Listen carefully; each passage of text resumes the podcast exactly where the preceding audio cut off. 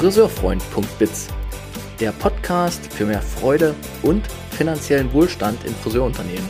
Von und mit Thomas Langer.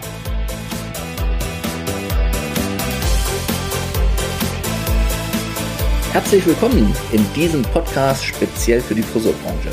Schön, dass du reinhörst. Ich teile hier Wissen, Erfahrungen und Ideen für eine gelingende Arbeitskultur in unserer geliebten Friseurwelt. Auf meinem Weg war ich als Friseur, Salonleiter, Fachtrainer, Qualitätsentwickler, Education Leader und Unternehmensberater tätig. In der heutigen Episode geht es um die Gallup-Studie und deren Erkenntnisse, die wir auch in unserer Friseurwelt sehr gut einsetzen können. Meine Intention für diesen Podcast ist es, euch das Thema freiwillige emotionale Bindung an Unternehmen näher zu bringen und euch den wirtschaftlichen Wert dieser Bindung aufzuzeigen. Vertiefende Infos und Angebote zu meinen Erkenntnisworkshops, Unternehmensmentorings, Vorträgen und Unternehmensbegleitungen findet ihr auf meiner Website friseurfreund.biz. Logbucheintrag, heute ist der 2. April 2021.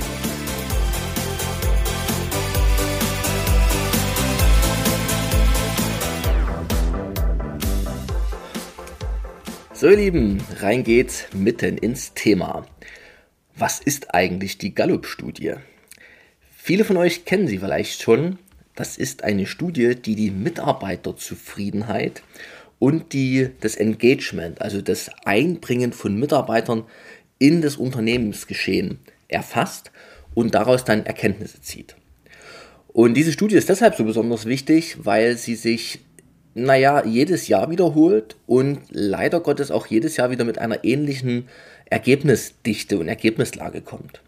So war es auch in diesem Jahr. Die Ergebnisse sind ja erschreckend und chancenreich zugleich.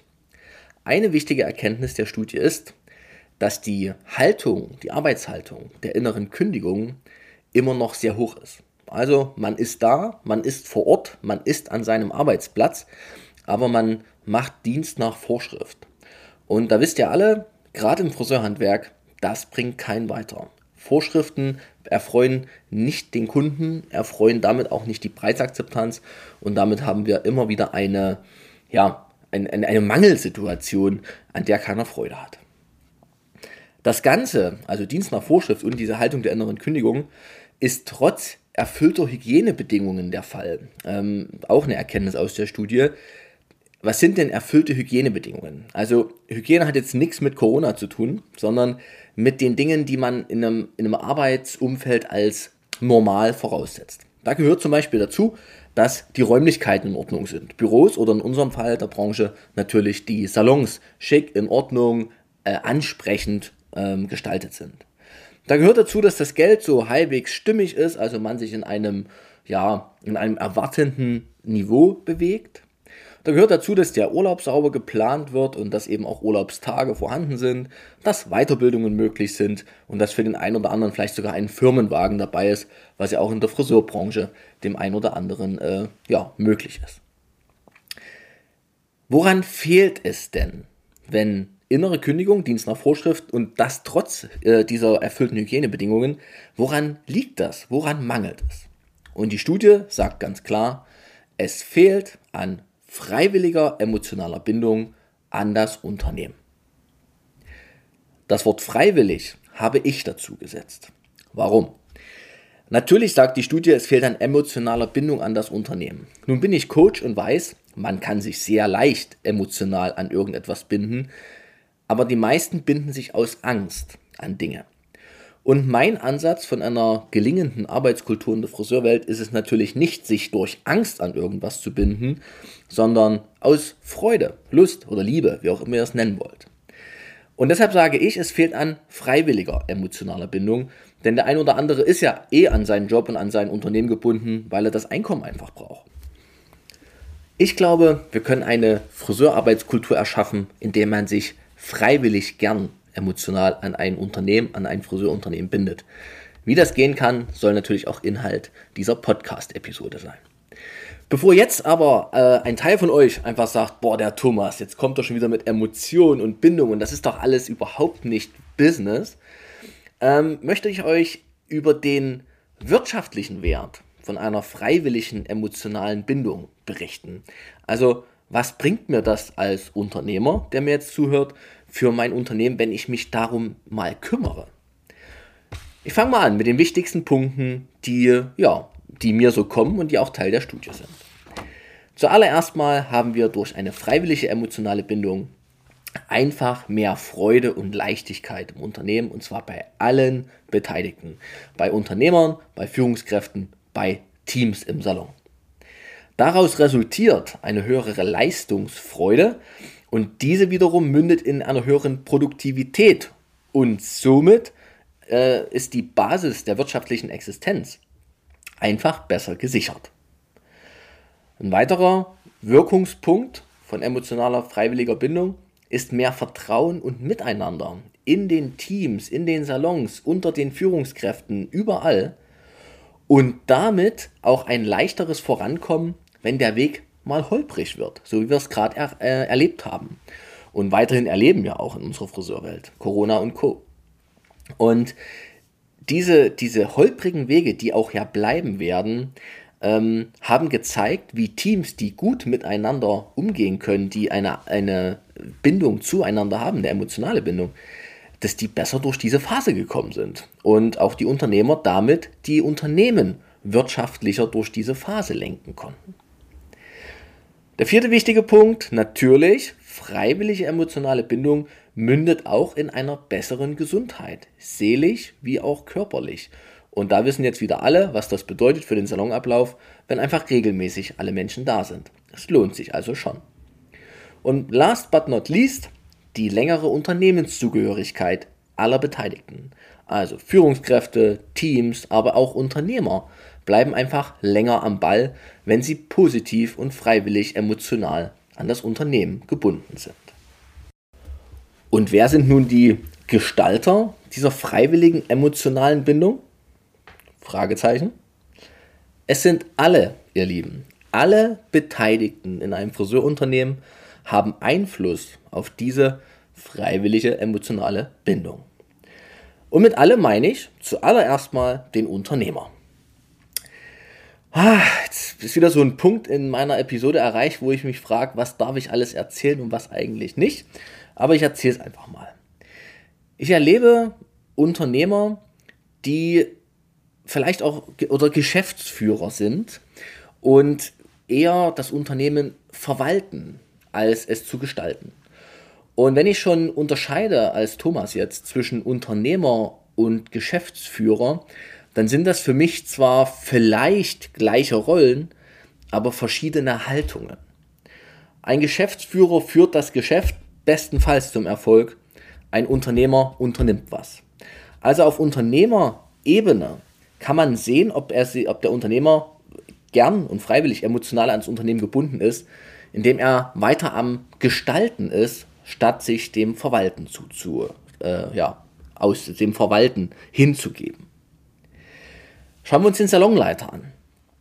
Der kann natürlich ganz, ganz, ganz klar etwas dafür tun, dass die emotionale Bindung im Unternehmen besser ist. Denn er ist ja das verbindende Element zwischen Unternehmer und Team. Und ein Salonleiter kann mitreißend sein oder eben auch bremsend wirken. Er kann Menschen mögen und sie als Subjekte wahrnehmen oder er kann Menschen als Objekt oder Maschine betrachten und dementsprechend mit ihnen umgehen. Ein Salonleiter kann Lösungen hervorbringen oder er kann nach Prinzipien sein Team verwalten. Und da merkt ihr schon, da sind ganz viele mögliche Stellschrauben, wo man auch mal selber in sich gehen kann und sich fragen kann, okay, wie, wie bin ich da eigentlich drauf und was bin ich als Salonleiter, was ist mein Beitrag zu der freiwilligen emotionalen Bindung. Und dann gehen wir zu den Teams, zu den einzelnen Stylisten in den Salons. Und hier gibt es eine Besonderheit nochmal. Ich beobachte, dass ähm, Salon-Mitarbeiter sehr gut emotional gebunden sind, häufig an ihre Kunden und weniger intensiv an die Unternehmen, was sich dann wiederum in, naja, Freundschaftspreisen zum Beispiel zeigt. Ja? Und als Stylist kann ich mir immer auch in Eigenverantwortung die Rolle auftragen, zu sagen, wie will ich denn eigentlich arbeiten? Ist das, wie ich hier meinen Job tue, eigentlich schon so, dass es zu mir passt? Oder kann ich mich eigenverantwortlich darum kümmern, dass der Job besser zu mir passt und ich besser in meine Leistung, in meine Freude an der Leistung komme? Oder entscheide ich mich für Jammern, es ist alles schlecht und irgendwie geht es ja nicht voran? Und alle diese drei Gruppen, Unternehmer, Salonleiter, Stylisten, haben die Möglichkeit, in diesen Dialog einzutreten und zu beginnen, über dieses Thema emotionale freiwillige Bindung nachzudenken und sie positiv zu gestalten. Wie das geht, sage ich gleich nochmal. Ein wichtiges noch hat diese Studie auch hervorgebracht, mal wieder. Und zwar, merkt sich schmunzel ein bisschen, und zwar wurde wieder geschaut, wer denn äh, als, als wichtigste Rolle für die freiwillige emotionale Bindung zuständig ist. Und das ist, Achtung, der direkte Vorgesetzte. Der häufigste Kündigungsgrund in allen Unternehmen ist immer noch der direkte Vorgesetzte. Und da wurde auch hier eine, ein Zahlenspiel ähm, ja, abgefragt. Und zwar wurden die Führungskräfte gefragt, wie gut sie denn ihren Job machen. Und Achtung, 97% der Führungskräfte waren mit einem Ich mache das top dabei. Die Mitarbeiter der Führungskräfte wurden auch gefragt, und jetzt kommt wieder der Unterschied zwischen Selbst- und Fremdbild. Äh, 70% der Mitarbeiter sagten, naja, mein Chef, mein Direktorvorgesetzter hat hier noch Potenzial. Also 97% der Führungskräfte schätzen sich selber als Top ein und 70% der Mitarbeiter schätzen ihre Führungskräfte als ausbaufähig ein.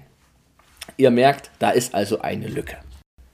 Wie können wir denn nun die freiwillige emotionale Bindung an das Unternehmen verbessern? Die Antwort ist so einfach und so fern wie, naja, wie man es fast erwarten konnte. Ich fange mit dem Einfachen an.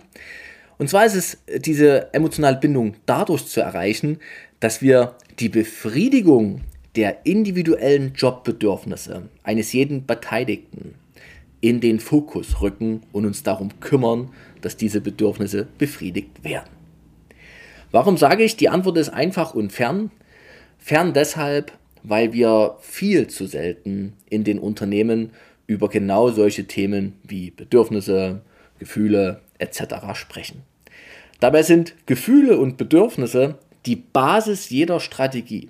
Das heißt, wenn wir nicht wissen, was wir fühlen und was wir dann für ein Bedürfnis eigentlich dahinter haben, werden wir auch keine Strategie finden können, die wirklich nützlich ist. Und da kommen wir an den nächsten großen wichtigen Punkt. Wer ist dafür zuständig, dass das individuelle Jobbedürfnis befriedigt wird?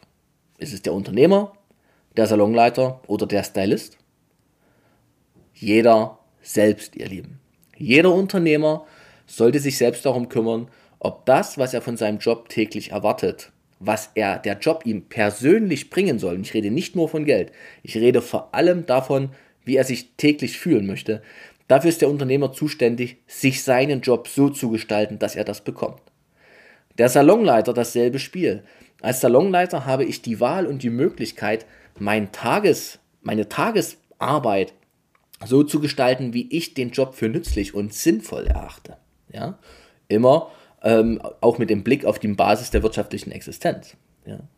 Und als Stylist bin auch ich selber wieder in der Eigenverantwortung, mich darum zu kümmern, den Dialog zu suchen, wie auch immer, dass ich so arbeiten kann, wie ich arbeiten möchte, damit ich leistungsbereit und leistungsfreudig bin.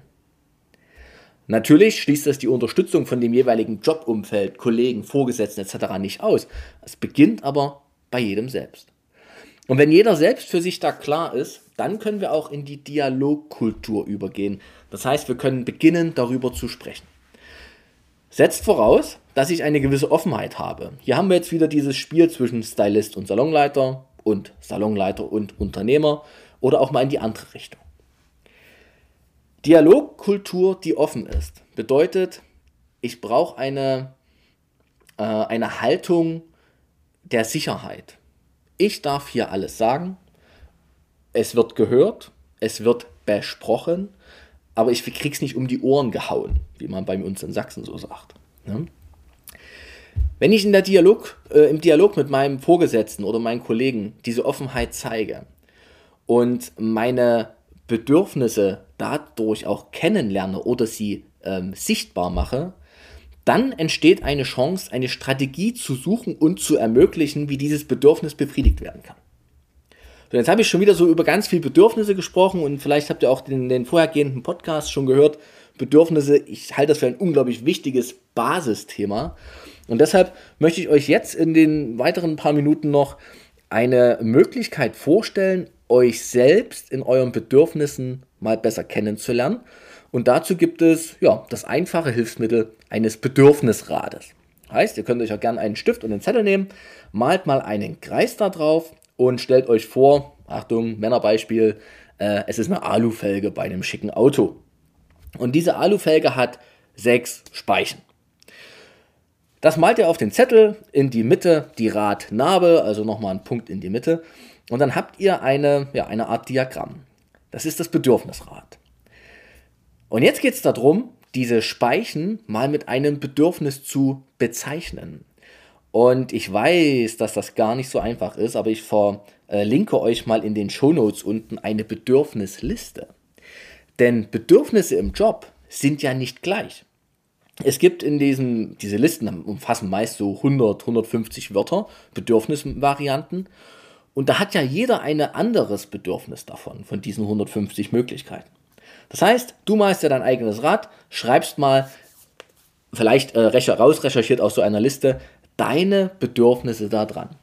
Und dann nimmst du dir, wenn du deine Bedürfnisse kennst, nochmal den Stift und machst dir mal ein Kreuz auf dieser Speiche, entweder nahe der Narbe für 0, nicht erfüllt, oder nah am Felgenrand für 10, ähm, zum Beispiel voll erfüllt. Und da bin ich richtig happy unterwegs. Und damit es ein bisschen plastischer wird, gehe ich mal durch ein paar Beispiele für Bedürfnisse durch. Und da ich mir jetzt nichts ausdenken will, gehe ich einfach mal von mir selber aus. Ja? Und kann euch sagen, was so meine Bedürfnisse in dem Angestelltenverhältnis waren. Und ich habe schon einige Angestelltenverhältnisse auch für mich erlebt.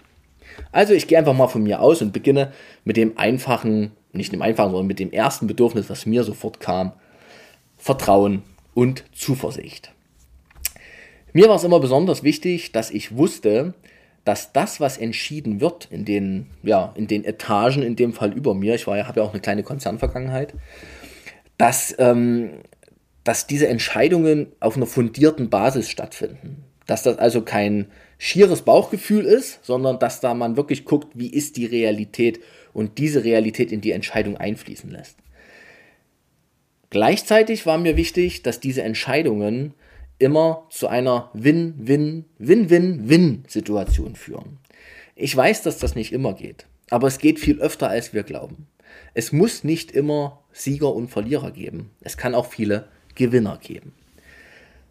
Mein zweiter Punkt äh, bei den Bedürfnissen war schon immer die wirtschaftliche Sicherheit. Und da ging es mir darum, ähm, auch ich muss ja von irgendetwas leben und musste von irgendetwas leben. Und zu wissen, dass es da regelmäßig Einkommen gibt, dass ich aber auch eine Möglichkeit habe, auf die wirtschaftliche Entwicklung des Unternehmens Einfluss zu nehmen, war mir wichtig. Und zu wissen, wie muss denn meine Art der Arbeit sein, damit die wirtschaftliche Sicherheit noch erhöht wird. Ja, also nicht nur einen bekommen wollen, sondern es war auch immer die Überlegung, wie kann ich mich denn beteiligen?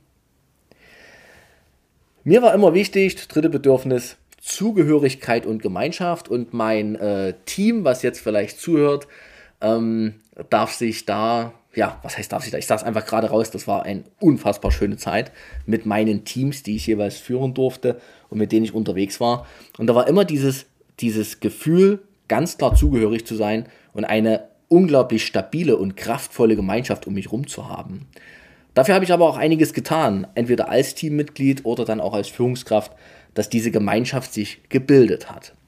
Also mir ein wichtiges Bedürfnis und vielleicht auch für dich, der mir jetzt zuhört.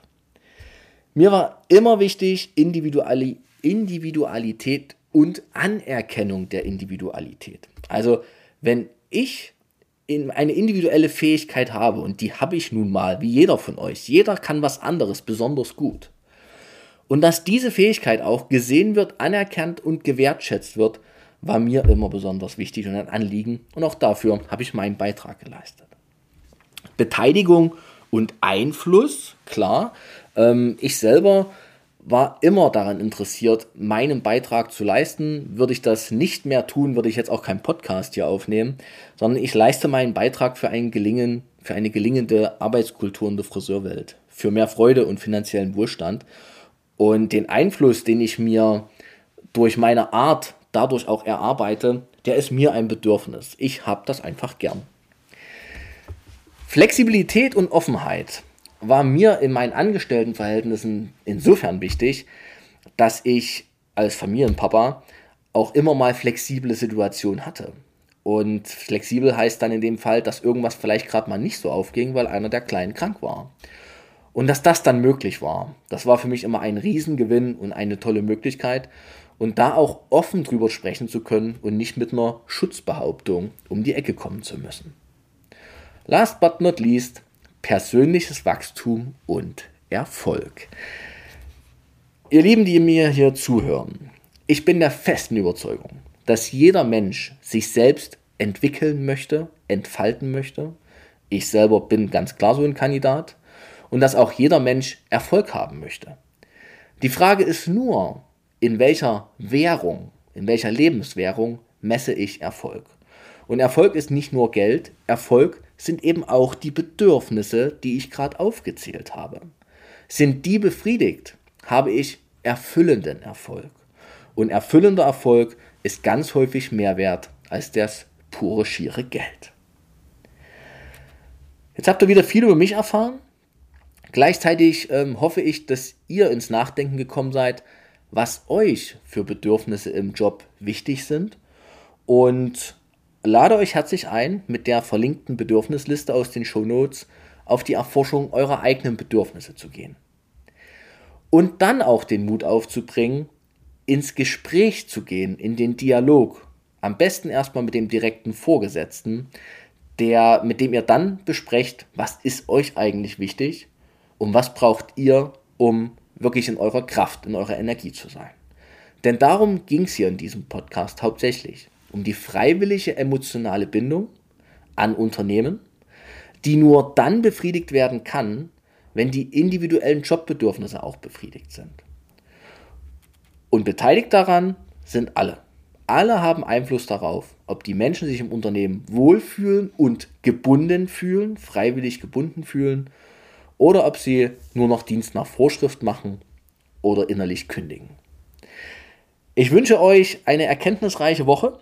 Ich wünsche euch äh, viel Freude beim Erforschen eurer eigenen Bedürfnisse. Und wenn ihr weitere Informationen braucht, guckt auf meiner Website nach.